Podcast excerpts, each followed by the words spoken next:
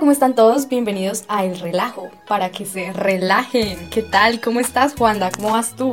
Muy bien, ¿y tú cómo vas? ¿Cómo te ha ido? ¿Qué tal tu día? ¿Cómo, ¿Qué tal esa semana? Uy, muchas preguntas. Muy bien, ¿sabes? Con un poco de frío últimamente, un poco de frío, pero mm, combatiéndolo con, con agüitas calientitas de hierbitas. Eso está bien, eso está bien. La cura para el frío. La cura para el frío y la cura para el alma. Ay, no, esas aromáticas de las abuelas. ¿Cómo te curas tú del frío, Wanda? ¿Cómo haces? Eh, no, aquí... Una pola. Gente, se tomó una pola en mi cara y no me invitó. Pero claro. Excelente pregunta. ¿Con qué, ¿Con qué más? O sea, eso lo deja uno caliente, bien. Caliente, prendido. A gusto. Una, una. Ya después de una, ya la cosa cambia. No, eso, eso no me lo esperaba. Esto no fue planeado, nada, esto fue planeado. Yo aquí no, aquí con frío y con agüita así con pola, pero bueno, bueno, bueno. Bueno, pues sabes que yo he estado pensando últimamente, ¿sabes en quiénes que deben tener por ahí mucho frío? Y es en los perritos callejeros. Juanda, en esta pandemia, las personas que íbamos, yo era personalmente las que un perrito, terminaba comprándoles panecito, dándoles partes de mi, parte de mi almuerzo, eh, bueno, la vaina, para que, pues para alimentarlos, porque me da mucho pesar, mucha tristeza. Pero ahora uno aquí encerrado. Claro. Todos ellos que... Sí, pobres animalitos. O sea, por, es que por, por las partes de, de la ciudad donde yo me muevo, yo la verdad no veo muchos perros, pero pues yo sé que en otros lados yo sé que sí, sí hay perros y, y sí, y pues ellos no comprenden lo que está pasando, ¿no? No, ellos no saben. Ellos son unos, unos seres tan lindos, tan, tan hermosos que tú vas medio de los conscientes y una vez ya se activa su, su amor y, y te relajan. Yo tengo varias experiencias muy bonitas con perros porque uno a veces está súper estresado, súper... uh, digamos, yo a veces me siento en el Transmilenio y me pongo a mirar y a mirar perritos y perritos en la calle, lamiéndose, tranquilos. Y yo ahora aquí sentada desde mi casa me pongo a pensar, ¿y esos perritos qué? Es un tema que me dejó a mí pensando. Entonces, es una invitación para quienes nos escuchan. Si están por la calle, si ven algún perrito, si saben que cerca a su, a su conjunto, a su entorno, eh, hay algunas, algunos perritos, alguna camadita de perritos o algo así, acercarse, llevarles un poquito de comida, no sé si tengan de pronto concentrado de, de sus propios perritos y compartamos, seamos un poco más amables y acogijémoslos con un plático de comida si, si es que la vida no lo permite, ¿verdad? Sí, es verdad, toca. Es que los animales como que a veces dependen tanto de nosotros y más que todo pues los perros y, y, pues esos que son callejeros porque pues ya en el campo y eso ya, ya la cosa cambia. Pero pues estos animales en esta ciudad pues ellos no tienen de dónde obtener alimento, alimento de forma natural, pues no necesitan a nosotros para que una galletica, que un pan o una bolsa de concentrado. Igual pues hay muchísimas fundaciones que se encargan de eso, como Es de, de recepcionar, creo que así se dice, recepcionar como todas las ayudas y pues que lleguen a los animales que de verdad las necesitan. Claro, entonces esa, ese es otro buen punto, Juanda, y es si tenemos la posibilidad de apoyar alguna fundación donando, invirtiendo de diversas formas que ellos mismos hacen extensivas, eh, la forma de cómo nosotros podríamos ayudar, hagámoslo. Hagámoslo porque vale total y completamente la Bueno, ¿y qué? ¿Tú por temas más amables tienes por ahí o qué tienes para contar? Sí, sí, yo, yo les quiero contar, te quiero hacer una pregunta. Ay, no, no, no. Cuenta. Dos preguntas. Ay, Una. dos. No, eso es fácil. Una, ¿tú cuántos años tienes? Cuéntanos a nuestra amable audiencia. No, espérame, Juanda, ¿cuántos años me pones? Ay, no sé, Dios mío, no lo sé, cuéntanos. Juanda realmente no sabe mi edad, ni yo sé la de Juanda. Juandilla, yo tengo 19 años. 19. ¿Eso me vas a poner? No, cero, no, no, no tenía ningún número en mente. Ok. 19. ¿Y tú un domingo a qué horas te levantas? Seis y media. Seis y media, madrugadora. Claro que sí. Pero pues por lo general la gente los domingos no se levanta temprano, ¿estamos de acuerdo en eso? Ah, claro, totalmente de acuerdo. Yo que estoy loca. Pues te voy a contar una historia. Tú eres joven y de pronto no, no has vivido esto que te voy a contar. Porque Dale, tú tenías por ahí dos o tres años cuando todo esto pasó. Yo soy mayor, yo tengo 25 años. Dios mío, ¿qué es esto? No, y, y con Pola, va, tío, mejor dicho. Bueno, resulta- los vicios. No, no, qué vicio. Yo soy una persona libre de todo mal y peligro.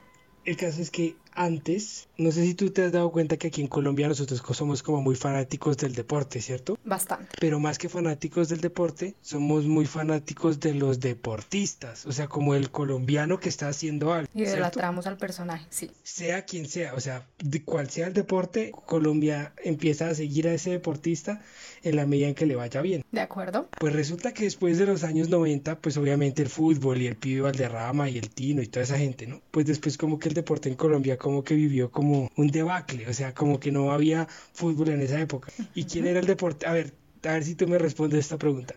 ¿Quién era el deportista que sacaba la cara por Colombia en, en finales de los 90, principios de los 2000? Creo que tiene que ver algo con el ciclismo. No.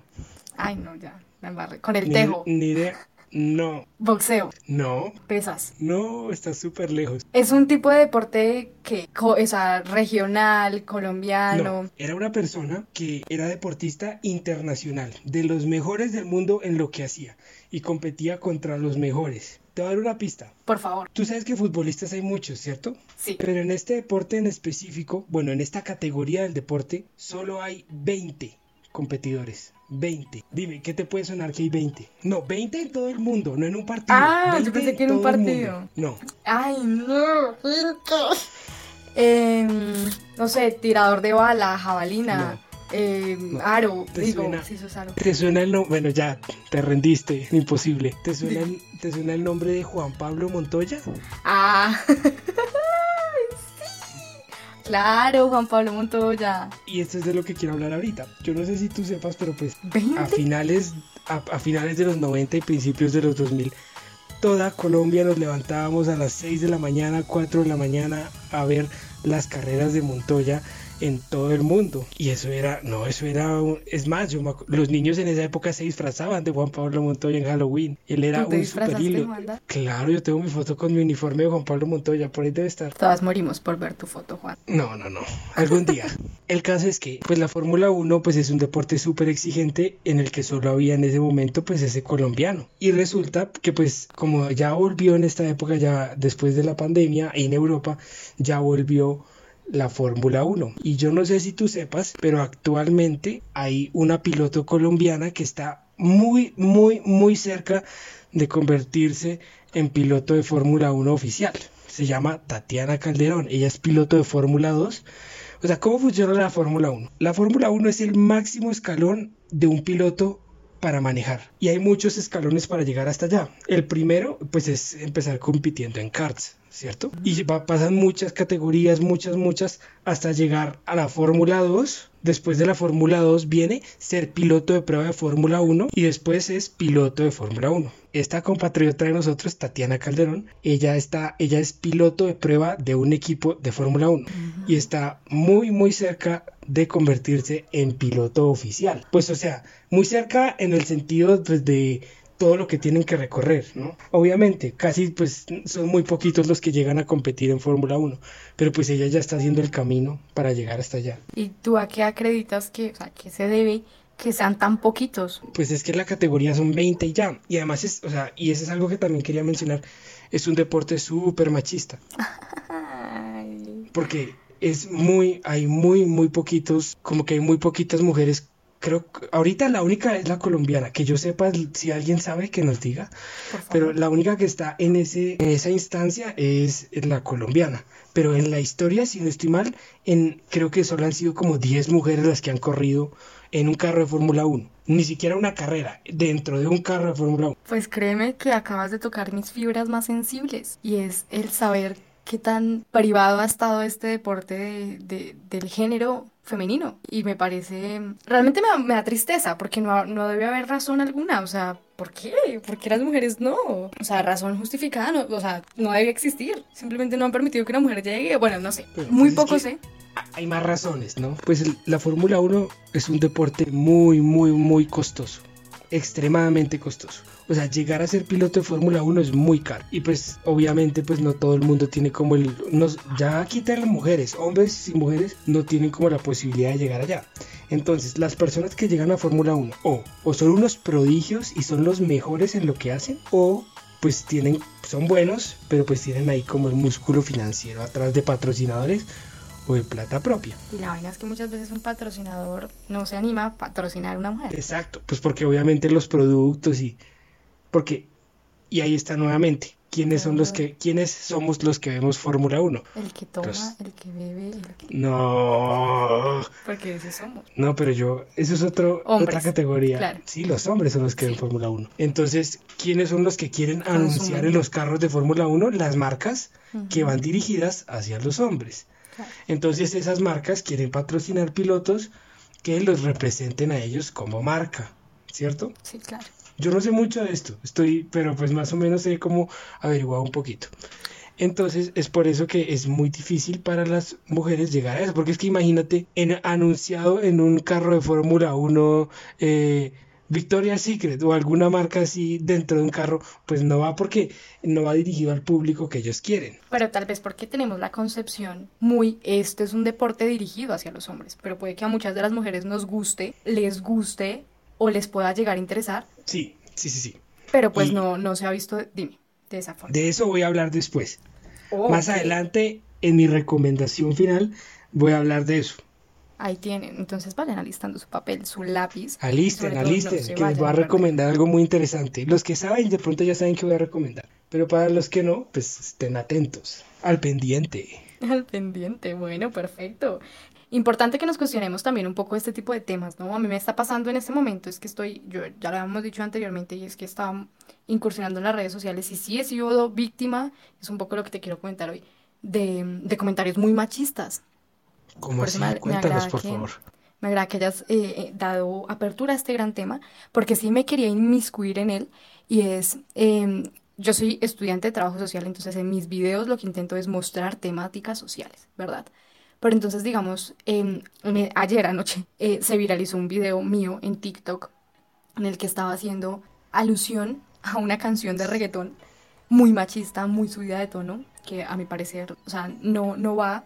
Entonces, una mujer le hizo la reacción a ese video cambiando parte de la letra en la que ella hablaba y le cantaba hacia los hombres como, no, sabes que respétanos, este cuerpo no se vende, no soy un objeto, no, sí. Y yo escribí, hice la reacción al video de ella y escribí apoyando, sí, que el cuerpo de una mujer no se debe hipersexualizar. No nos debemos ver como objetos sexuales. Ese no debe ser el punto, o sea. Y, y al final hice alusión al respeto, ¿verdad? Y los comentarios de parte y parte llegaron, de, los dos géneros, llegaron fuertes. Y también llegaron comentarios buenos, defendiendo, pero, pero me, hizo, se me hizo muy raro un, un, comentario que nada que ver de eso. De hecho, yo, yo dije, voy a responder la, la mayoría de comentarios que, que, pueda. Pero hubo uno que yo dije, ¿y aquí qué respondo? O sea, ¿por qué? Me dijo literal, eres una feminazi. ¿Y eso qué tiene que ver? Y yo, ¿qué carajos? Literal. Yo, literal, le tomé pantallazo a ese, a ese comentario. Le y yo ya había subido mi video. Porque yo dije en mi Instagram como, se hizo viral un video mío que ni siquiera iba a subir yo. O sea, que pensé, son de esos videos que tú dices, este video nada que ver, pero pues subámoslo porque así. ¿Y qué tan viral se hizo ese video? Coméntanos. Como hasta, yo vi como a las 3 de la tarde y tenía 80.2k mm, de reproducciones. 80 mil vistas. ¡Wow! Demasiado. Sí, bastante, bastante, bastante. Entonces, pues tú también sabes que eso en, TikTok se hace un montón de gente viral por un montón de temas. Pero pues a mí me interesaba que se me hiciera viral un video social, con temática social, porque pues a partir de ahí se iniciaran a ganar varios seguidores y se iniciaran a cuestionar bastantes temáticas, ¿sí? Porque eso era lo que yo quería hacer alusión y es, debemos problematizarnos absolutamente todo, más cuando estamos normalizando comportamientos tan terribles, tan denigrantes. Entonces, desde la música, que está implícita en nuestra cultura, debemos buscar la forma de cuestionarla.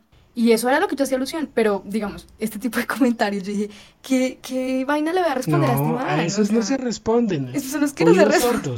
Porque pues hay gente que sí tiene derecho como, o sea, todo el mundo tiene el derecho, pero hay gente que sí hace comentarios pues que pueden estar en contra, pero pues si son en el respeto y si tienen su argumento y eso, pues no hay ningún problema, porque pues no todo el mundo puede pensar igual. Y, y, sí, y es válido pensar diferente, pero obviamente ahí es donde está el argumento. Pero si uno va sí, pero si una persona va atacando directamente, va ofendiendo, pues como que ya la cosa como que cambia, ¿no? Una cosa es criticar, y, pero otra cosa es ofender, ¿no? O sea, yo puedo dentro de decir, oiga, esto no me gusta por ta, ta, ta y tal motivo. Y ya verá quién o no tiene la razón. Pero otra cosa es ir lanzando comentarios porque, ajá, no. Porque, ajá. Antes de continuar, dinos tu usuario de TikTok, por favor. Ay, pero por supuesto. Social Marmo, en todas las redes sociales. En Instagram, social.marmo, en YouTube, social marmo, y en TikTok, social marmo. Perfecto, sigan, por favor. sí, sí, sí. Y bienvenidos al debate en los comentarios. claro, es que de eso se trata. Claro, y ahora sí, coméntanos, ¿qué era lo que, te parece si vas a decir ya tu recomendado para continuar con este tema o tienes alguna otra opinión, postura y tema? No, de una vez arranquemos con mi recomendado. Soltémoslo, soltémoslo. Bueno, pues yo les quería recomendar, como yo siempre pues recomiendo, como siempre yo recomendando series, películas, esta vez voy a recomendar una docu-serie, o sea, una serie documental. Interesante. Y pues obviamente es con, eh, acorde al tema que yo venía tratando anteriormente, que es de la Fórmula 1 que es, se llama F1, ya se me olvidó el nombre. Bueno, el caso es que es de la Fórmula 1 y está en Netflix. Drive to Survive, maneja para sobrevivir en Netflix. Eh, ¿De qué se trata la serie? Pues la serie es el acercamiento con cámaras a todos los equipos dentro de la Fórmula 1, el, como el manejo interno que hay dentro de los equipos de la Fórmula 1. ¿Por qué me parece muy interesante? Pues ¿Te acuerdas que estábamos hablando que a veces pues como que las mujeres no tienen como ese acercamiento a, ese deporte y, y, no lo saben y eso? Pues qué mejor manera de acercarlo que una serie de Netflix. Y es un mundo muy, muy, muy interesante. O sea, de verdad, se mueve, es un mundo donde se mueve muchísimo dinero, donde trabaja muchísima gente, ingenieros, pilotos, físicos, de todo lo que te puedas imaginar. Y en ese, y en ese orden de ideas, pues también hablando del feminismo, también pues voy a contar un pedacito de la serie. Por favor. Resulta que uno como de los equipos más tradicionales de Fórmula 1 es el equipo Williams, que es donde corría Juan Pablo Montoya. El equipo Williams pues es un equipo muy familiar, o sea, de familia, tradicional. Y pues el señor Frank Williams él ya murió y la que es la directora del equipo es la hija, Claire, y es la única dirigente de equipo de Fórmula 1 que hay. El equipo ahorita no está muy bien, pues dentro de las carreras, como que siempre quedan de últimos y eso, pero pues por, lo mismo, porque como es como un equipo muy familiar y eso. Entonces, pues eh, me parece muy interesante dejar ahí como para nuestras compañeras, amigas que quieran ver el, el eso y que sepan que pues sí es un mundo que es machista, pero pues ahí hay mujeres y va el progreso y, y la idea es ir abriéndonos camino nosotras las mujeres, no solo en esos espacios, sino en todos los espacios. Porque no, no se trata que sea un mundo machista, es que lo volvimos machistas, que creamos el espacio para, ¿sí? Entonces, excelente. Muchas gracias por tu recomendado del día de hoy. De nada. ¿Algo más que contar? ¿Otro tema para hablar? ¿O pasamos a mi recomendado? No, recomienda por favor. Bueno, imagínense que como nuestro querido Juan Daba envía a, las a los docuseries en esta época. Y yo, como la vez pasada le recomendé un libro, dije, voy a seguir por ese camino. Pero ¿saben cuál libro estaba viendo yo? Así como la vez pasada les dije que nuestro autor pasado también había sido un poco cuestionado, pues el de este libro también lo es. Y es Dyer. Dyer, Dyer, Dyer. No sé si sepan de él un poquito. Se llama 10 secretos para el éxito y la paz interior. Créanme que yo lo vi, lo leí el título y a mí como que, mm, bueno, vamos a verlo. Me atrevía a ojear sus páginas y me enganchó. me enganchó porque inició a deconstruirme así el pensamiento de una forma que, que lo cogía así de a poquito y de a poquito y de a poquito. Lo analizaba y eso que tú coges, analizas y dices, no, esto no sirve, botémoslo. Entonces realmente me sirvió muchísimo. Tanto así que inició a decir como, no, es que no, es que yo no sé si espoliarles esa parte del libro porque es encantadora, pero como, dejémoslo como para un abrebocas y decía, literal, como tú tienes una serie a veces de malos pensamientos en el día o a veces una negatividad tan grande, pero tú no sabes la cantidad de posibilidades que hay en la vida, ¿sí? Sino más, imagínate que tú estás ubicado en la letra, cualquier letra A de la página del libro. Entonces uno busca la letra A, chun. Y a partir de ahí, o sea, ese puede ser tú y ese incluso puede ser tu mismo planeta Tierra donde habitas. Y si te pones a mirar el resto de la página, puede ser el universo porque pues es el universo, es decir, no tiene fin, ¿sí? Es infinito, es, gigante, es inmenso. Entonces tú estás aquí cuestionándote y, y realmente viviendo una vida, o sea, el cuestionarlo no está mal, el problematizarlo no está mal. Está mal cuando dejamos que ello ponga barreras en nosotros y nos impida caminar y ver mucho más allá de, y pararnos y quedarnos ahí. Pero cuando analizamos las cosas y le vemos el lado bonito y positivo, como siempre lo hace Juanda, tomando una cerveza, entonces las cosas... Ay, pero me vas a dejar aquí como el alcohólico del programa. Es una cerveza, es una, o sea, por favor, ¿sí? O sea, como si yo me la pasara en esas, es viernes, estamos grabando a las 7 de la noche, o sea, no me pidas tanto, ¿sí? Estamos en plena pandemia. Sí, o sea, yo no es que me la pase tirada en el sofá con una botella de whisky, no. Uno nunca sabe. No, no, no, no, Ay, es, viernes, es, la, es la, el, ¿cómo es que dicen? El descualquiere. Ay, vea pues. Es una, es una. A partir de hoy dejará de llamarse el relajo por el descualquiere. Descualquiérate con Juanda. Uy, no, no estamos preparados para eso. La gente no está preparada para descualquierarse conmigo. Oh. Ay, no. Ahí está, Juanda. Recuérdanos tus redes sociales para ver si alguna de nuestras amables oyentes está preparada para descualquierarse contigo. No. Bueno, Juan de Science en Instagram, por favor. Es lo único que utilizo. Ahí subo todo. Por favor, por favor, si quieren escribirle y descualquierarse, ahí está el contacto. No, no hagas esa propaganda, oiga. Así como ahí está el, el recomendado, mi recomendado del día, para que analicemos un poquito, pensemos un poquito más allá. No olviden nuestra hermosa invitación con los canes, con los perritos. Recordemos que se vale brindar sueños, se vale brindar vida, se vale seguir amando, seguir, a pesar de estos tiempos difíciles, sigamos reproduciendo un muy buen comportamiento y regalando amor por donde queramos que vayamos. Así que no olviden escribirle a Juanda. Bueno, te tengo un reto. Comenta, ay, por favor, de viernes, sin descualquierarme, pero dale. No, no, no, el reto es, pues como veo que yo solo recomiendo series y películas y tú solo libros, la próxima vez yo recomiendo un libro y tú recomiendas algo audiovisual, ¿te parece? Ay, I like it, exacto, sí, sí, sí, sí, sí, me gusta. Sí, como para, para variar, para variar. en la variedad está el placer, en la variedad está el placer. Mm.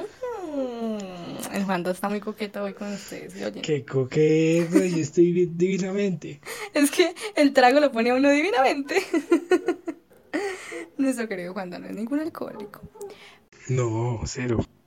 Listo, ¿sabes qué? Me gusta la idea. Me gusta la idea. Igual ustedes saben que eh, la idea es la variedad, la idea es mantenernos aquí entretenidos y pasar un muy buen rato, eh, animados y tranquilos. No sabemos cuándo vaya a salir esto, pero es nuestro viernes y así lo pasamos en plena pandemia. Sí. Bueno. Bueno, mi gente, muchas gracias por escucharnos el día de hoy. Esperemos que este programa haya sido de su agrado.